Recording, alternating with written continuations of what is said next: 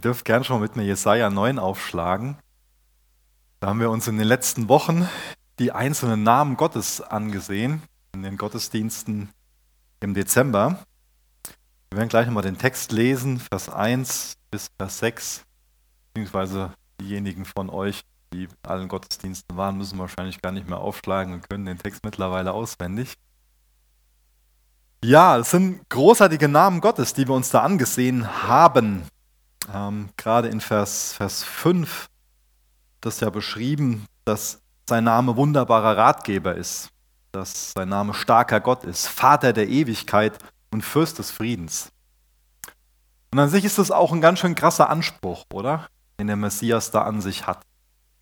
Nämlich wenn sein Name wirklich wunderbarer Ratgeber ist, wenn er wirklich der starke Gott ist, der Vater der Ewigkeit und der Fürst des Friedens, dann verlangt das doch nach einer Antwort von uns, oder? Weiß ich, wenn wir jetzt uns so in den Evangelien anschauen, was die Antwort von den Menschen damals auf Jesus gewesen ist, die ihm begegnet sind, dann war das nie Gleichgültigkeit. Das ist wichtig, dass wir das verstehen. Da hat irgendwie keiner mit Gleichgültigkeit oder mit Zurückhaltung geantwortet. Wie ist denn deine Antwort auf diesen Messias, auf diesen Anspruch, dass er der wunderbare Ratgeber ist, der starke Gott, Vater der Ewigkeit, der Friedefürst. Ist deine Antwort Zurückhaltung oder Gleichgültigkeit? Die Menschen damals, die haben zum einen so reagiert, dass sie zutiefst erschrocken waren. Andere haben damit reagiert, dass sie sehr wütend geworden sind. Und andere haben sich hingekniet und haben ihn angebetet als Gott. Was ist deine Reaktion auf Jesus, auf den Messias? Da hat niemand einfach nur so gesagt, ja, da ist so ein ganz, ganz netter Typ, dieser Jesus. So, wenn ich in seiner Gegenwart bin, dann will ich gerne zum besseren Menschen werden. So, das ist keine Reaktion gewesen damals. Jesus hat sehr polarisiert. Auf der einen Seite Wut, auf der anderen Seite Anbetung dass Leute einfach entsetzt waren darüber, dass er den Anspruch hatte, selber Gott zu sein. Das hat viele vom Kopf gestoßen. Und er wurde von ihnen verstoßen. Andere haben ihn angebetet. Was ist deine Reaktion auf diesen Anspruch von Jesus? Ich bete noch mit uns. Jesus, ich bitte dich, dass unsere Reaktion auf dich geistgewirkt ist. Jesus, ich bitte dich, dass wir offene Herzen haben, dass wir echt Herzen haben, die von dir hören wollen, die bereit sind, dir zu vertrauen, dass wir bereit sind, uns auf dich einzulassen. Bitte ich, dass du uns an den Punkt bringst, dass wir dich mit unserem ganzen Leben ehren, unserem ganzen Leben anbeten. Bitte ich, dass du mir hilfst, dein Wort auszulegen. Amen. Ich lese nochmal den gesamten Text aus Jesaja 9, Vers 1 bis Vers 6. Das Volk, das im Dunkel lebt, sieht ein großes Licht. Die im Land der Finsternis wohnen, Licht leuchtet über ihnen. Du vermehrst den Jubel, du machst die Freude groß. Sie freuen sich vor dir, wie man sich freut in der Ernte, wie man jauchzt beim Verteilen der Beute. Denn das Joch ihrer Last den Stab auf ihrer Schulter, den Stock ihres Treibers zerbrichst du wie am Tag Midians. Denn jeder Stiefel, der dröhnt einherstampft und jeder Mantel in Blut gewälzt, fällt dem Brand anheim, wird ein Fraß des Feuers. Denn ein Kind ist uns geboren, ein Sohn uns gegeben, und die Herrschaft ruht auf seiner Schulter. Und man nennt seinen Namen wunderbarer Ratgeber, starker Gott, Vater der Ewigkeit, Fürst des Friedens. Groß ist die Herrschaft und der Friede wird kein Ende haben auf dem Thron Davids und über seinem Königreich es zu festigen und zu stützen durch Recht und Gerechtigkeit von nun an bis in Ewigkeit. Der Eifer des Herrn der Herrscher wird dies tun. In diesem Text lesen wir ganz viele Königsvokabeln, wenn man diese Worte nennen. Es ist ganz viel davon die Rede, dass die Herrschaft auf seiner Schulter ruht, dass er der Fürst ist, dass seine Herrschaft groß ist, dass er auf dem Thron Davids sitzt, um das Königreich zu festigen bestützen durch Recht und Gerechtigkeit von nun an bis in Ewigkeit. Wir lesen jetzt nichts in dem Text davon, dass sein Name König der Könige ist, aber das wissen wir aus anderen Stellen, zum Beispiel aus 1 Timotheus 6, Vers 15. Und das ist heute Morgen so ein Aspekt, wo ich darauf eingehen will, dass Jesus für sich den Anspruch hat, König der Könige zu sein. Was für uns auch einen großen Trost hat, dass wir mit dem König der Könige ins neue Jahr gehen können. Das ist so der Titel von der Predigt heute Morgen. Zur Zeit von dem Jesaja, also von dem Propheten, der diesen ähm, Ausspruch Gottes ähm, verfasst hat, da waren die Führer Judas nicht fähig, das Volk zu beherrschen. Die waren unfähig. Wenn wir uns den Text durchlesen, sehen wir aber, wie fähig dieser Messias ist, zu herrschen. Und dass seine Herrschaft ein ganz großer Segen ist. Dass Jesus ein wunderbarer Herrscher ist. Ein Herrscher, wo wir uns auch nachsehen. Wo wir auch nicht ein Problem mit haben in dem Sinne, was seine Absichten, was das Herz hinter dieser Herrschaft ist. Wir haben gelesen, dass sich seine Herrschaft ausbreitet und dass sich so wie auch seine Herrschaft ausbreitet, sein Friede ausbreitet. Da wird also schon ein gewaltiges Imperium beschrieben. Aber es gibt keinen Imperialismus. Es wird eine ganz große Herrschaft beschrieben, aber es gibt keine Ausbeutung. Sondern Jesus bringt die Menschen unter seine Herrschaft zur Vollendung. Ich denke, das ist für uns immer so, ah, so Herrschaft, Führer, das ist für uns vielleicht so was, hat schnell so einen Beigeschmack, ja, wo wir vielleicht ein bisschen ähm, negativ darauf reagieren. Wenn wir auch sowas hören, wie dass Jesus da einen Herrschaftsanspruch über unser Leben hat. Und ich denke, dass es logisch ist, weil wir ganz viele negative Erfahrungen gemacht haben mit Autoritätspersonen, mit Herrschaft. Wir vielleicht auch als, als Deutschland auch so eine große Führerwunde haben. Aber es wäre falsch, wenn wir Herrschaft per se ablehnen, wenn sie in dem Sinne erfolgt, wie der König der Könige herrschen will. Denn seine Herrschaft ist nicht, dass er uns unterdrückt, sondern seine Herrschaft ist so, wie ich gerade beschrieben habe, dass er die Menschen unter seiner Herrschaft zur Vollendung bringt. So manchen Politiker, der sucht seinen eigenen Vorteil. Mit Jesus ist es anders. Er sucht dich. Er geht dir nach. Er will dich retten. Manchen Politiker, der will sich vielleicht bereichern, auch finanziell. Jesus geht sogar her und gibt sein Leben für dich. Manchen Leiter lässt sich dienen. Jesus geht her und dient dir. Manch ein Leiter nutzt seine Macht, um sein eigenes Reich zu bauen. Jesus nutzt seine Kraft dafür, dir die Füße zu waschen. Manchen General, der braucht regelmäßig so einen Krieg, damit seine Soldaten Erfahrung machen und er neues Kriegsmaterial kaufen kann. Jesus bringt wirklich wahrhaftigen Frieden, wahrhaftige Ruhe. Je höher man so die Bedeutungsebene klettert in dieser Welt, umso unzugänglicher wird man meist. Umso mehr schirmt man sich selbst ab oder wird von anderen abgeschirmt. Bei Jesus ist es anders. Sein Name ist Immanuel, Gott mit uns. Manch ein Politiker will gesehen und gehört werden, stellt sich in den Mittelpunkt. Bei Jesus sehen wir was ganz anderes. Er zieht sich ganz oft zurück in die Anonymität, sucht die Gemeinschaft mit seinem Vater und sucht dann den Einzelnen, gerade die Personen, die so am Rand der Gesellschaft stehen.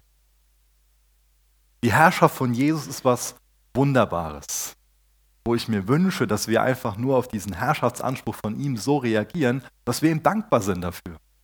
Dass wir ganz freudig darauf reagieren und sagen, ja, von dir will ich, dass du mein Herr bist. Deinem Wort will ich mich unterordnen. Von dir will ich mich an die Hand nehmen lassen. Von dir will ich mich führen lassen. Du sollst mein Hirte sein. Deinem Wort messe ich wirklich Gewicht bei.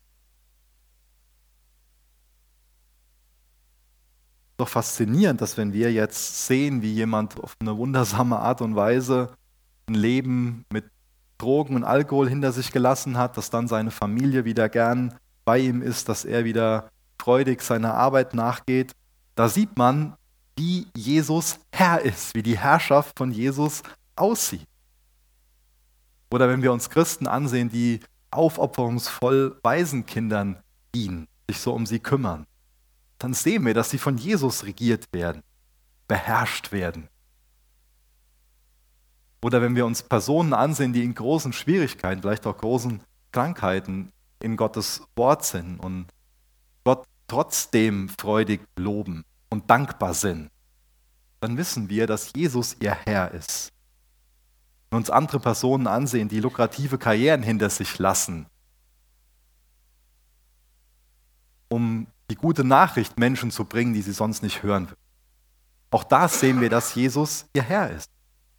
Dass sie ihre Familie hinter sich lassen, in ein fernes Land gehen, weil ihnen sonst niemand das Evangelium bringen würde. Das sehen wir, wie Gott regiert, wie er herrscht. Was ist so deine Antwort auf diesen Anspruch von Jesus, dass er dein Herr sein will? Was ist deine Antwort darauf? Auch da können wir nicht reserviert bleiben oder gleichgültig bleiben oder das aufschieben ins nächste oder ins übernächste Jahr. Auch da geben wir unbewusst oder auch bewusst ganz deutlich eine Antwort drauf. Was ist denn die Alternative dazu? Was ist die Alternative dazu? Wenn wir nachdenken, fällt uns hoffentlich auf, dass es keine gute Alternative gibt zu diesem Herrschaftsanspruch. Und dass Jesus der beste König ist, der beste Herr ist, den wir uns ausmalen könnten, wenn wir sehen, mit was für einem Herz er regiert, mit was für einer Liebe er regiert, was für einer Barmherzigkeit, was für einer Gnade, was für einer Vergebungsbereitschaft. Da gehen wir eigentlich alle her und schreien hier. Ich will, dass du mein König bist. Und was ich sehr faszinierend finde, ist, dass dieser König der Könige uns hineinnimmt in seine Herrschaft. Dass er uns in einem gewissen Sinn selbst zu Königen macht, selbst zu Herrschern macht. Sag mal bitte mit mir ähm, so die erste Seite oder die eine der ersten Seiten der Bibel auf 1. Mose 1, Vers 26. Da lesen wir von einem gewissen Mandat, was der Schöpfer des Universums, der Krone seiner Schöpfung, uns Menschen anvertraut. Das heißt, da bekommen wir auch beschrieben, warum wir erschaffen wurden. Und dadurch ist das ein ganz besonders wichtiger Text für uns, ganz grundlegender Text. 1. Mose 1, Vers 26. Und Gott sprach, lasst uns Menschen machen in unserem Bild, uns ähnlich Sie sollen herrschen über die Fische des Meeres und über die Vögel des Himmels und über das Vieh und über die ganze Erde und über alle kriechenden Tiere, die auf der Erde kriechen.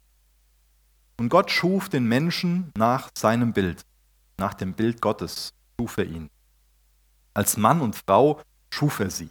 Und Gott segnete sie und Gott sprach zu ihnen, seid fruchtbar und vermehrt euch und füllt die Erde und macht sie euch untertan und herrscht über die Fische des Meeres und über die Vögel des Himmels und über alle Tiere, die sich auf der Erde regen.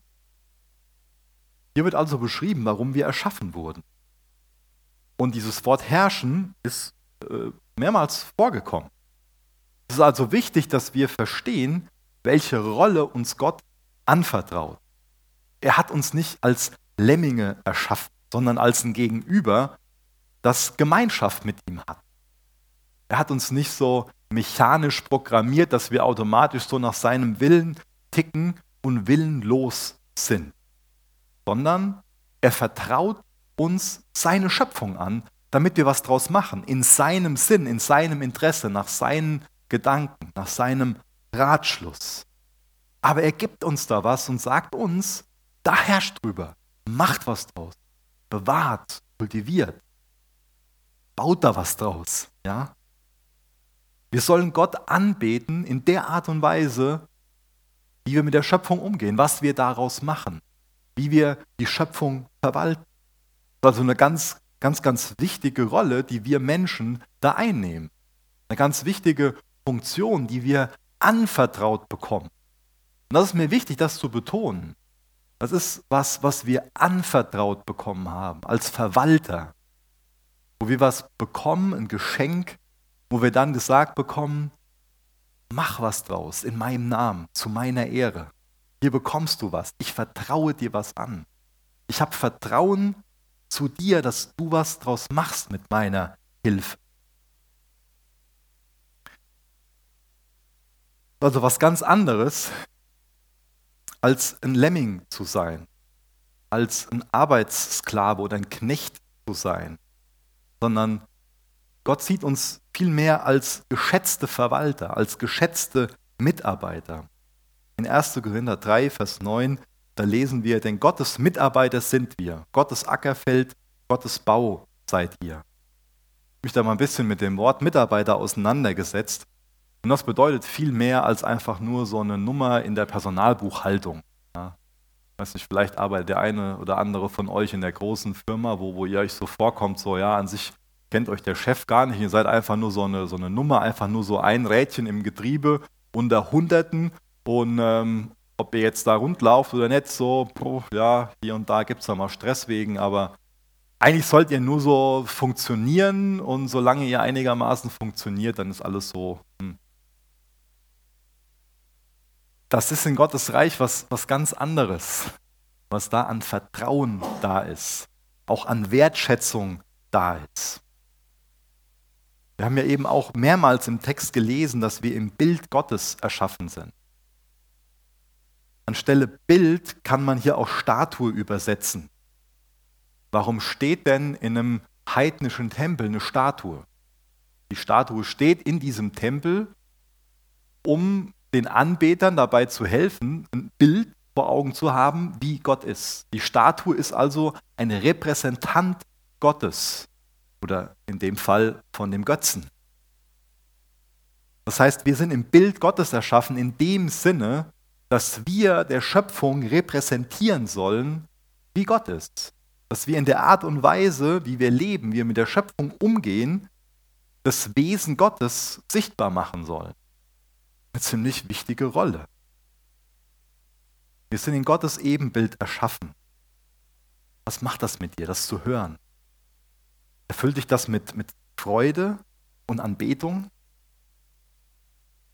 Wir sind Unterkönige, die die Schöpfung in Gottes Interesse beherrschen sollen.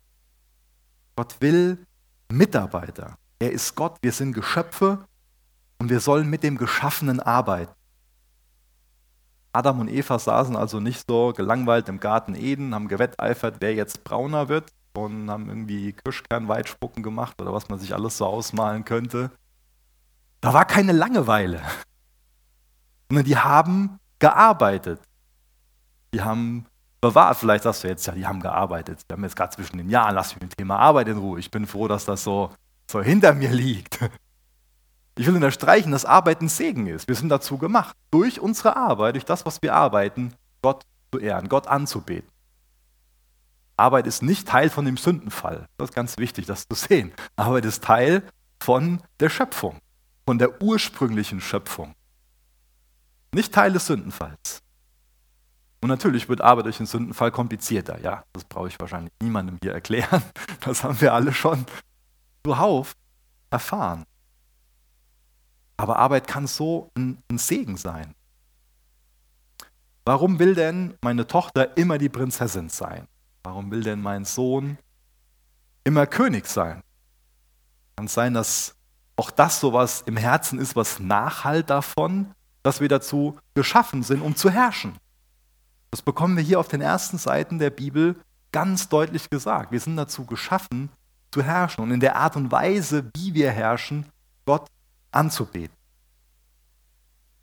Aber wir können, wie ich eben schon beschrieben habe, so ein paar Bauchschmerzen haben, mit diesem Wort herrschen. Wir sollen Gottes Schöpfung in der Art und Weise verstehen, formen und gebrauchen, die die Aufmerksamkeit dann auf Gott lenkt und Anbetung hervorruft. Das ist eine gute Definition von herrschen. Durch die Art und Weise, wie wir mit dem, was uns anvertraut wurde, wie wir das verwalten, sollen wir die Aufmerksamkeit auf den Schöpfer ziehen. Und es in der Art und Weise machen, dass es bei anderen Anbetung hervorruft. Die Arbeit soll also Gott ehren und auch Menschen helfen, Erfolg zu haben und aufzublühen. Also verwende ich auch das Wort Arbeit hier nicht nur in dem Sinne für den Bereich, wo wir für bezahlt werden, sondern auch für die Erziehung, wenn wir Eltern sind, für unseren Dienst in der Gemeinde, Nächstenliebe, auch zu Hause, einfach nur Essen kochen, sauber machen, Rasen mähen, trainieren, alles, was so dazugehört. Es gibt jetzt Tyrannen, unter denen leidet ein Land und es gibt Könige, unter deren Herrschaft blüht das Land auf. Was passiert unter deiner Herrschaft, in deiner Familie, wenn du eine hast? Deine Ehefrau, deine Kinder. Es gibt Tyrannen, unter denen leidet ein Land und es gibt Könige, unter deren Herrschaft blüht ein Land auf. Ich finde das total spannend, wenn man sich die ersten Seiten der Bibel durchliest und sich da anschaut, ähm, in welcher Art und Weise die ersten Menschen herrschen. Da lesen wir davon, dass der eine dann Musik erfindet, der andere ist eher der Techniker, der dann irgendwelche Erfindungen, jemand anderes Ackerbau. Also Gott stellt ein Feld zur Verfügung und dann ähm, baut der eine auf dem Feld Musikinstrumente, der andere, der pflanzt was an und der andere entwickelt Technik, der andere stellt eine Kuh drauf. Also es ist ganz kreativ, was damit geschieht. Das ist Schöpfungsauftrag die Schöpfung nach Gottes Absicht beherrschen. Aber es passiert nicht nur Positives. Wir lesen auch davon, wie sich der Noah dann betrinkt, wie es Inzest gibt, wie es Polygamie gibt, systematische Unterdrückung der Frau fängt an, Gewalt, kein ermordet Abel.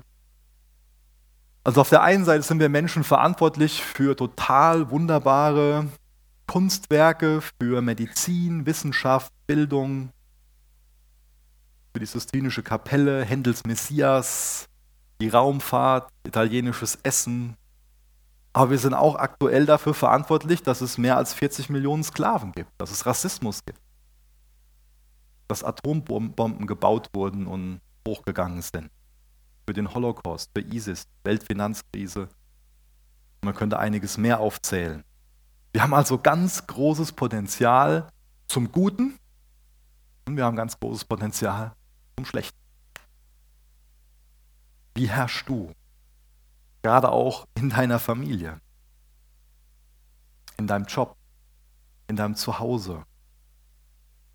Was hat das für eine Bedeutung in Bezug auf deinen dein Vater, auf dein Muttersein, auf dein Ehemann, Ehefrau sein?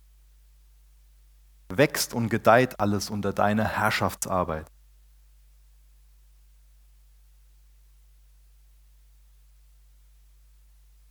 Auf einem Feld wurde dann Nahrung geerntet, ein anderer hat dann aus einer Eiche ein Ehebett und eine Kommode gebaut.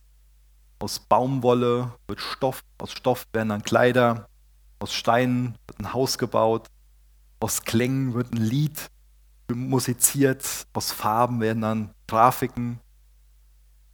Kultur kommt von Kultivieren. Wir bekommen also wunderbares Rohmaterial anvertraut und sollen dann daraus kultivieren. Die Schöpfung ist jetzt kein fertiges Produkt in dem Sinne, sondern ist eher sowas wie ein Open Source Projekt, wo sich jeder so nach Gottes Spielregeln dran beteiligen kann. Und gerade Gottes Spielregeln sind da wichtig bei. Ich habe das eben schon erwähnt. Großes Potenzial zum Guten, aber auch großes Potenzial zum Schlechten. Wir sind also so ein heutiger Adam, eine heutige Eva. Wie nutzt du das Geschaffene, was dir anvertraut wurde? Wie nutzt du das? Ich bin den Gedanken fasziniert, faszinierend, dass wir die Zukunft gestalten dass Gottes Wirken und die Summe unserer Entscheidungen dann die Zukunft ist. Das ist ja ein grundlegender Gedanke, die Gedanken, die ich gerade äußere, sind ja grundlegende Gedanken für jeden, der Jesus dienen will, dass wir so Verwalter sind. Dass Gott jedem von uns was Unterschiedliches anvertraut hat. Anvertraut hat. ist ein Geschenk, oder? Wenn man Vertrauen entgegengebracht bekommt. Wenn jemandem auch, ja, einem was, was zutraut. Und einem sagt, da, mach was draus. Wir alle haben Besitz, wir haben Zeit, wir haben Freundschaften, Beziehungen, Fähigkeiten, Energie, Erkenntnis. Wie setzen wir das ein? Jesus macht uns also zu Verwalterkönigen, könnte man sagen. Der nächste Punkt, den ich aus dem Text rausgreifen will, ist, dass er uns außerdem zu kreativen Kunsthandwerkern macht. Der eine oder andere vielleicht so, wie gerade schon so die Reaktion war, ähm, ich kreativ soll ein Künstler sein. Ich bin überhaupt nicht kreativ. Ich weiß jetzt nicht, wie viele von euch sich hier melden würden, wenn ich fragen würde, wer sich von euch als Künstler sieht. Aber ich wünsche mir, dass, wenn ich die gleiche Frage am Ende vom Gottesdienst stellen würde, sich jeder Einzelne melden würde. Ja, kann jeder Einzelne vorstellen. Epheser 2, Vers 10. Denn wir sind sein Gebilde, in Christus Jesus geschaffen zu guten Werken, die Gott vorher bereitet hat, damit wir in ihn wandeln sollen. Du bist ein Kunstwerk Gottes. Du hast einen Schöpfer, der ein Künstler ist. Und was ein Künstler fertigt, ist ein Kunstwerk, ein Gebilde. Kann man gut mit Kunstwerk übersetzen. Jetzt habe ich eben längere Zeit darauf verwendet, um zu erklären, dass wir einen König der Könige haben, der uns als Verwalterkönige einsetzt. Und genauso haben wir einen, in Anführungsstrichen, Künstlergott, der uns, der jedem Einzelnen von uns Kreativität anvertraut, die wir in seinem Interesse gebrauchen sollen. Ich lese nochmal 1. Mose 1, Vers 27 bis Vers 28. Haben wir eben schon mal durchgelesen. Aber da wird der Gedanke nochmal unterstrichen. Und Gott schuf den Menschen nach seinem Bild, nach dem Bild Gottes schuf er ihn als Mann und Frau, schuf er sie. Und Gott segnete sie und Gott sprach zu ihnen, seid fruchtbar und vermehrt euch, füllt die Erde, macht sie euch untertan, herrscht über die Fische des Meeres und über die Vögel des Himmels und über alle Tiere, die sich auf der Erde regen. Und dann finde ich es interessant, wenn wir uns den Vers ansehen, ähm, Vers 31, der kurze Zeit dahinter steht. Ich weiß nicht, ob ihr so sowas kennt, wenn ihr lange Zeit in ein Projekt investiert habt und endlich ist es dann fertig. Endlich ist es abgeschlossen. Und es ist erfolgreich abgeschlossen. Von so einem Moment lesen wir jetzt hier in Vers 31. Und es geschah so, und Gott sah alles, was er gemacht hatte, und siehe, es war sehr gut. Und es wurde Abend und es wurde Morgen, der sechste Tag. Danach lesen wir von dem Ruhetag, von dem siebten Tag.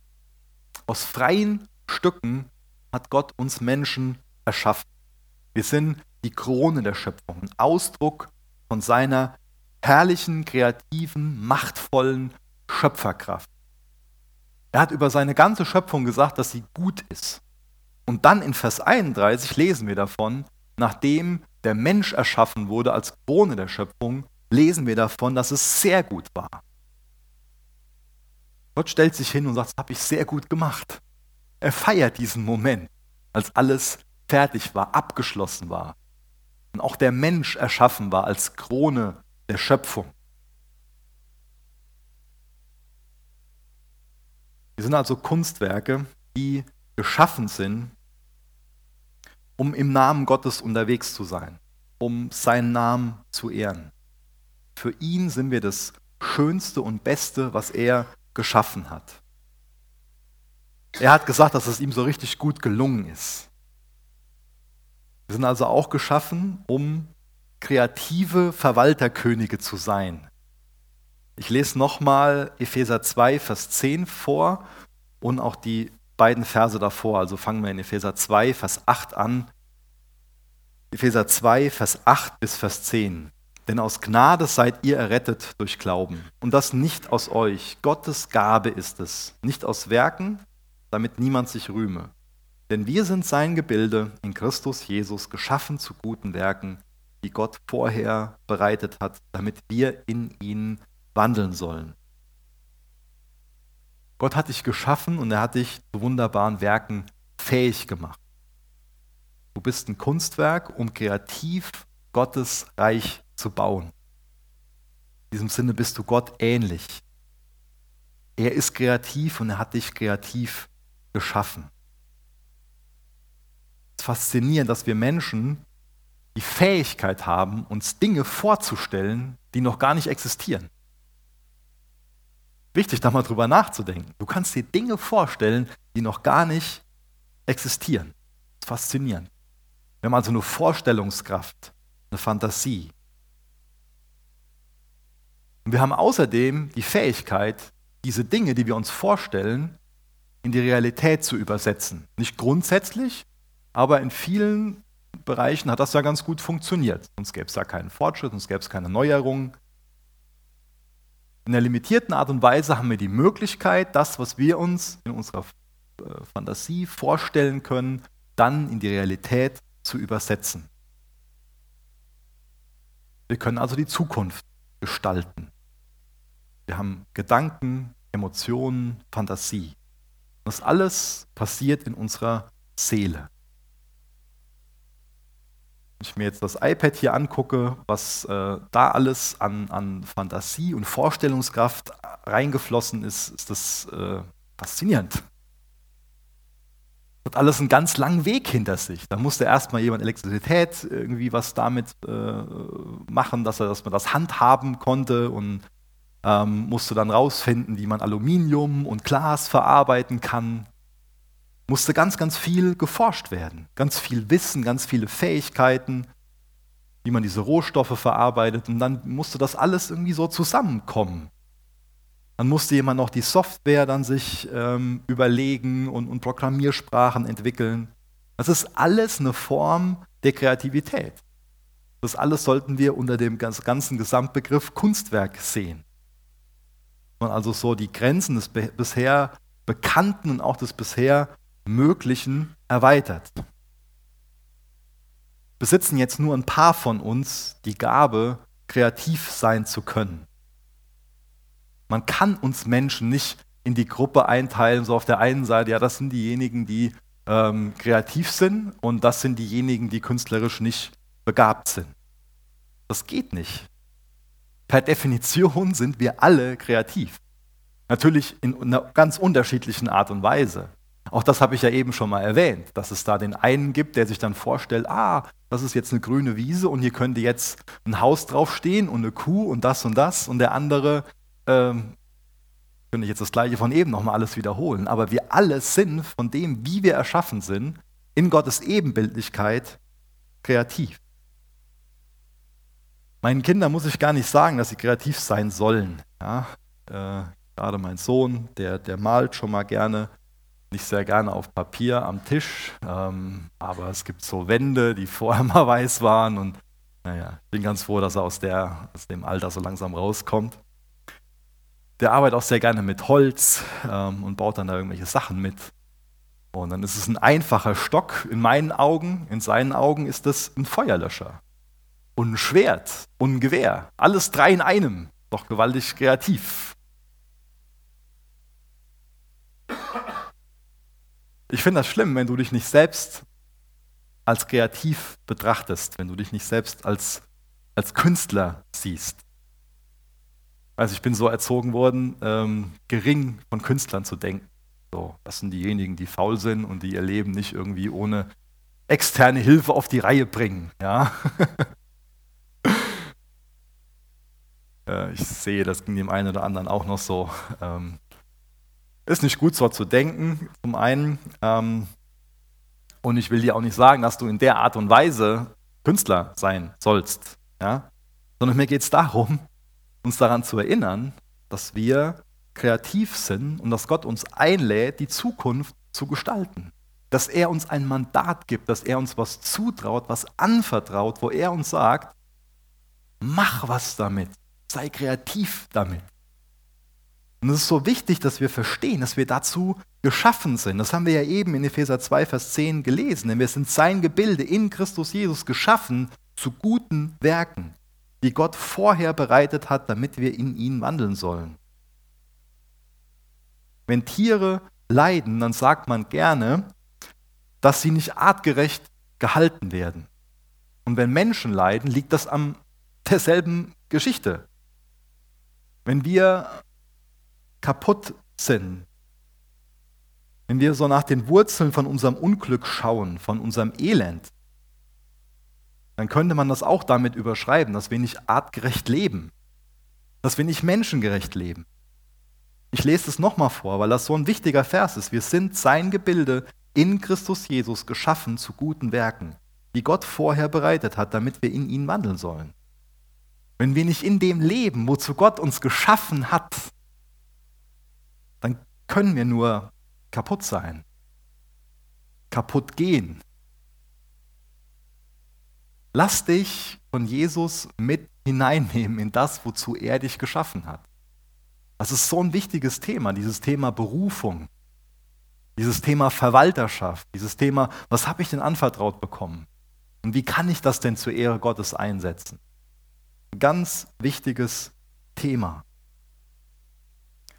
Ich glaube, dass alle, die sich an Gott freuen, auch ihre Kreativität entdecken und auch einen Blick für die Fähigkeiten, für die Möglichkeiten bekommen, einen Wunsch bekommen, anderen zu dienen, noch anderen dabei zu helfen, das, was Gott in sie gelegt hat, das, was Gott ihnen anvertraut hat, zu Gottes Ehre zu gebrauchen. Da ist noch kein Meister vom Himmel gefallen. Vieles von dem, was er uns anvertraut hat, ist wie so ein Muskel. Wenn wir einen Muskel nicht gebrauchen, dann bildet er sich zurück. Kennen bestimmt viele von euch, wenn ihr mal irgendwie einen Arm oder ein Bein gebrochen hattet oder nur einen Finger. Wenn da was ruhig gestellt wird, das braucht wieder Aufmerksamkeit von uns, Training. Da muss der Muskel wieder beansprucht werden, damit er sich dann wieder bildet. Genauso ist es mit den Dingen, die Gott in uns hineingelegt hat ohne dass wir die gebrauchen, bildet sich da vieles zurück. Es braucht also auch Arbeit und Zeit, um unsere Fähigkeit, unsere Kreativität zu entwickeln, um die wirklich zu Gottes Ehre zu gebrauchen. Und ich denke, ein Punkt, der uns oft davon abhält, das, was wir anvertraut bekommen haben, zu Gottes Ehre zu gebrauchen, ist, dass wir oft Angst vor Fehlern haben. Und weil wir Angst vor Fehlern haben, weil wir Angst davor haben zu versagen, dass wir dann einfach kein Wagnis eingehen. Wir haben Angst zu versagen. Das ist in uns allen drin. Aber der eine oder andere lässt sich davon mehr kontrollieren. Und der eine oder andere lässt sich davon weniger kontrollieren, beherrschen. Von was lässt du dich beherrschen? Wir alle lassen uns von irgendwas beherrschen. Ich hoffe, dass wir das merken einen Blick dafür bekommen. Los und ich, wir haben drei Kinder und wir machen uns natürlich darüber Gedanken, wie wir die erziehen wollen. Weiß nicht, wie häufig immer so auf dem Spielplatz seid. Ähm, Im Alter, wo unsere Kinder sind, ist man da schon mal. Und da hört man ganz, ganz oft, pass auf, geh nicht höher. Pass auf, geh nicht höher. Ganz oft liest man mittlerweile so in den Medien auch davon, von Helikoptereltern und so ein überbehütet werden. Und naja, ähm, wir haben uns dazu entschlossen und ich hoffe, dass uns das ähm, wirklich gelingt, auch in der Erziehung, möglichst auf diese Worte zu verzichten und die nur dann zu gebrauchen, wenn die wirklich wichtig sind. Und viel mehr dazu zu ermutigen, höher aus Klettergerüst zu gehen Vielleicht denkt der eine oder andere so, hä? Ganz ehrlich, mir ist es wesentlich lieber, wenn mein Sohn vom Baum fällt und sich ein Bein bricht, als wenn er nie auf den Baum klettert und nie dieses Wagnis eingeht. Muss nicht jeder so sehen. Das verlange ich nicht von euch.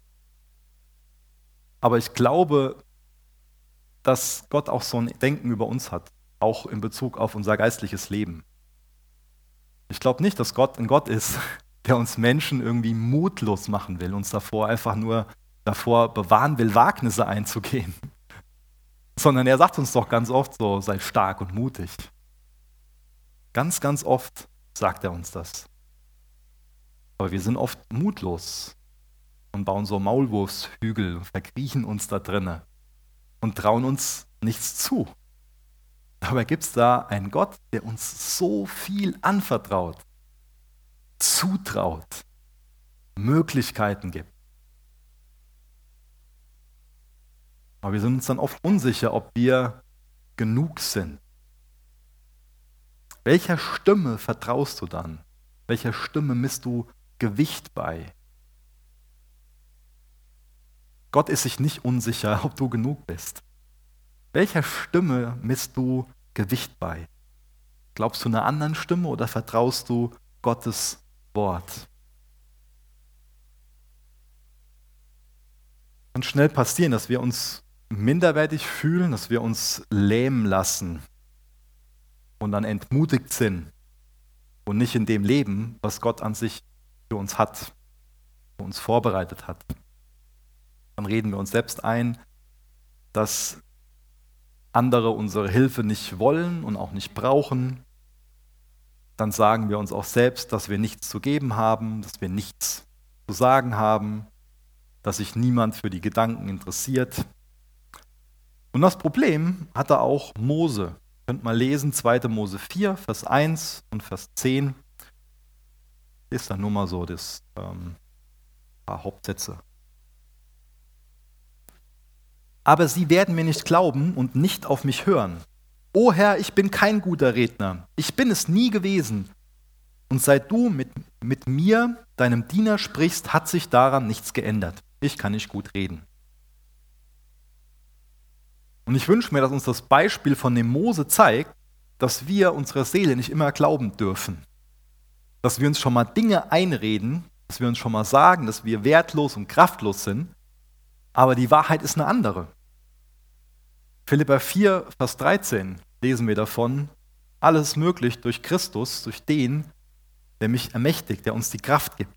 1. Johannes 4, Vers 4, Gottes Geist in uns ist größer als der Geist, der in der Welt wirkt. Epheser 1, 19, 20, die Kraft, die Jesus von den Toten auferstehen ließ, wirkt in uns. Oder Johannes 14, Vers 12, dass er, lesen wir davon, dass er uns Autorität verheißen hat, dass wir uns also Christus bewusst sein dürfen, dass wir uns bewusst werden dürfen, dass wir göttliche Autorität und auch Weisheit anvertraut bekommen haben. Dass wir dann auf ihn aufschauen und dadurch Christus bewusst werden. Sendungsbewusstsein entwickeln. Glaubst du, dass dich Jesus erschaffen hat, dass er dich wunderbar gemacht hat, dass er Dinge in dich hineingelegt hat, die er zu seiner Ehre gebrauchen will? Bist du ermutigt, kreativ zu sein, kreativ durchs Leben zu gehen, dich als Künstler zu sehen, dich als Verwalter zu sehen, als Verwalterkönig, als kreativer Verwalterkönig? Ich weiß, das sind ein paar Wortschöpfungen zu viel heute Morgen, aber ähm, vielleicht ist dadurch, äh, werden dadurch ein paar, paar Gedanken gestärkt, die, die, die sonst, wenn wir gewöhnliche Worte gebrauchen, eher verloren gehen. Wir sind in Gottes Ebenbild erschaffen. Und lasst mich das mal zum Abschluss noch vergleichen mit so einem Stempel, den Gott in uns hineingedrückt hat, oder so einem Stempel, den, zu dem Gott uns ähm, gemacht hat. Wenn man jetzt einen Stempel ganz oft benutzt, man, uns ist allen klar, da braucht man zum einen Tinte, damit er einen Abdruck hinterlässt, aber einen Stempel muss man auch immer wieder reinigen. Wenn ich zum Beispiel so eine alte Zahnbürste nehmen und die dafür verwenden, dass man ähm, mal diese Stempelfläche damit reinigt.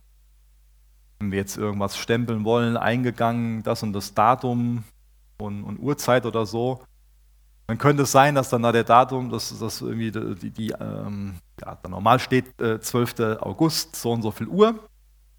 Und dann ist der leicht verdreckt und dann steht dann da halt nicht der 12., sondern der 2. Und, und die Uhrzeit ist auch irgendwie falsch, weil die 1 vorne vor fehlt oder so. Und genauso kann es mit uns sein. Wir sind dazu erschaffen, um in Gottes Ebenbild zurückzukommen, zu diesem Bild von der Statue, um ihn zu repräsentieren. Aber es kann sein, dass da eine Verschmutzung an uns ist. und da auch keine Tinte mehr da ist, dass das Wirken vom Heiligen Geist fehlt, wodurch wirklich Gottes Eindruck hinterlassen werden kann und dass auf der anderen Seite eine Verschmutzung da ist, von der uns Jesus wieder neu reinigen will, die dann das Bild, was Gott in uns gelegt hat, aber entstellt. Noch das ist ein Aspekt, zu dem Jesus uns heute Morgen einladen will, dass er uns wieder neu zu sich einlädt und uns sagt, ich will dir vergeben, ich will dich reinigen. Und ein Teil von dem Vergeben bezieht sich auch darauf, nicht nur auf moralische Dinge. Sondern mir ist heute Morgen mal dieser Aspekt Gedanken, Stimmen, denen wir Gehör schenken, Vertrauen, einfach wichtig. Ich habe das eben ja schon oft beschrieben. Welcher Stimme öffnen wir unser Ohr? Auf was hören wir? Ist es wirklich Gottes Wort? Sind es Gottes Worte? Sind solche Dinge wie Epheser 2, Vers 10 und das, was wir aus 1. Mose gelesen haben, wo wir unser Weltbild, unser Selbstbild, unsere Identität durchprägen lassen? Oder auf was hören wir? Und noch das ist ein Aspekt, von dem wir Buße tun dürfen, von dem wir umkehren dürfen. Wo wir sagen, ja, Jesus, ich lasse mir meine Identität von dir zusprechen. Du bist mein Schöpfer. Ich lasse mir von dir sagen, wer ich bin. Und nicht von der Gesellschaft, in einzelnen Fällen auch ganz bewusst nicht von den Eltern, nicht von, von dem und dem, sondern Jesus, ich lasse mir die Identität von dir zusprechen. Wir uns also auch reinigen lassen von falschen Gedanken, von Lügen des Teufels, die uns davon abhalten werden, in unserer Berufung zu leben, wenn wir ihnen Gehör schenken. Ein anderer Aspekt, der mir noch wichtig ist, am Ende so zu nennen, ähm, ich hab, ähm, am 23. war das, wo ich über Gottes Vaterherz gesprochen habe, viel zu unserem Liebestank, zu unserem Identitätstank gesagt. Und ich denke, dass wir alle ähm, auch gerade durch die Beschäftigung mit Gottes Namen ganz neu daran erinnert wurden, was Gott alles für uns getan hat, wie sehr er uns gesegnet hat. Ich wünsche mir, dass wir davon einen Eindruck bekommen haben. Und wenn wir so viel empfangen, was, was machen wir dann damit? In Lukas 6, Vers 38, da steht, gebt und es wird euch gegeben werden. Ich hatte dieses Bild verwendet von so einem Tank. Und an sich müssten wir dieses Bild ein Stück weit ändern, nämlich in einen Kanal. Ohne dass wir zu Kanälen werden, ohne dass wir das, was wir bekommen haben, weitergeben, können wir nicht weiter empfangen. Dann bleibt es bei uns und dann entwickelt sich das auch, um das Bild von dem Muskel wieder aufzugreifen, dann, dann kann sich da nichts weiterentwickeln, dann stagnieren wir. Wenn wir nicht bereit sind, Gottes Liebe weiterzugeben, können wir seine Liebe nicht neu empfangen. Und so können wir das auf alle Bereiche ausdehnen, Fähigkeiten, Finanzen, auf alles. Deswegen ist Verwalterschaft auch so ein wichtiges Thema, weil wir dadurch sehen, ohne dass wir uns so sehen und verwalten, einsetzen, weitergeben, zu Kanälen werden, ist da kein lebendiges Christsein da. Da stagniert was. Wir sind also solche Kanäle. In, in, Matthäus 25 könnt ihr Vers 14 und 30 lesen, da geht es viel um diese Verwalterschaft. Aber ich lese auch nochmal Matthäus 28, den Missionsbefehl vor. Darum geht zu allen Völkern, macht sie zu Jüngern, tauft sie im Namen des Vaters und des Sohnes und des Heiligen Geistes und lehrt sie, alle Gebote zu halten, die ich euch gegeben habe. Und ich versichere euch, ich bin immer bei euch bis ans Ende der Zeit. Wir haben so viel anvertraut bekommen. Die gute Botschaft, das Evangelium. Wie verwaltest du das Evangelium? Wie verwaltest du deinen Besitz? Wie kommst du dem Schöpfungsmandat nach? Das, was dir anvertraut wurde. Wie setzt du das ein? Wie setzt du das zu Gottes Ehre ein? Und so kostbar auch durch den Missionsbefehl nochmal daran erinnert worden zu sein. Ich bin immer bei euch bis ans Ende der Zeit. Setz das ein, was du hast. Vergrab das nicht, was du hast. Sei da aktiv drin.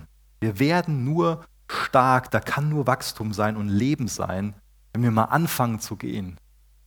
Ich kenne niemanden, der von Anfang an sofort die Erkenntnis hatte, das ist meine Lebensberufung und das mache ich jetzt. Und wir müssen irgendwo anfangen. Das ist das Wichtige hierbei. Und natürlich werden wir da auch Fehler machen und stolpern und so weiter. Ja. Aber wenn du das einfach nur für dich behältst und darauf wartest, dass irgendwie von jetzt auf gleich sich das Bewusstsein entwickelt, was eine Lebensberufung ist, dann wirst du da nicht weiterkommen. Deswegen fang an zu gehen und zu dienen. Bring das ein, was du hast. Ihr dürft noch gerne mit mir aufstehen. Ich will noch mit uns beten, bevor wir Gott in weiteren Liedern anbeten und uns Zeit nehmen, uns natürlich zu hinterfragen auf Grundlage von dem, was Gott in seinem Wort sagt. Dass wir uns selbst fragen, wo, wo können wir kreative Verwalterkönige sein? Aber ich wünsche mir, dass jetzt nicht so eine Last auf unseren Schultern liegt, sondern dass wir die Wertschätzung sehen, die wir dazu gesprochen bekommen, dass wir diese kreativen Verwalterkönige sein dürfen. Und dass wir auch diese Verheißung sehen, dass er immer bei uns sein wird. Und so können wir ins neue Jahr gehen, oder? Wenn wir jetzt irgendwie uns nur auf uns selbst vertrauen würden, weiß nicht, dann gehen wahrscheinlich die meisten von uns mutlos ins neue Jahr. Aber wir dürfen auf den König der Könige vertrauen, mit dem wir ins neue Jahr gehen dürfen. Das sind so viele grüne Felder, wo wir kreativ sein dürfen und hoffentlich den Wunsch haben, zu seiner Ehre, nach seinen Spielregeln was zu entwickeln. Jesus, du bist so ein wunderbarer Gott. Ich weiß nicht, was du da in uns siehst, dass du uns nicht nur einfach zu Lemmingen gemacht hast, die funktionieren und dir dienen, ich danke dir für das Vorrecht, dass du uns so viel anvertraust. Hilf uns, es zu deiner Ehre zu gebrauchen. Jesus, du weißt, was wir über uns denken. Du weißt, worin wir unsere Identität sehen. Und ich bitte dich darum, dass du jedem Einzelnen von uns hilfst, dass wir unsere Identität in dir gründen, uns von dir zusprechen lassen, wer wir wirklich sind. Amen.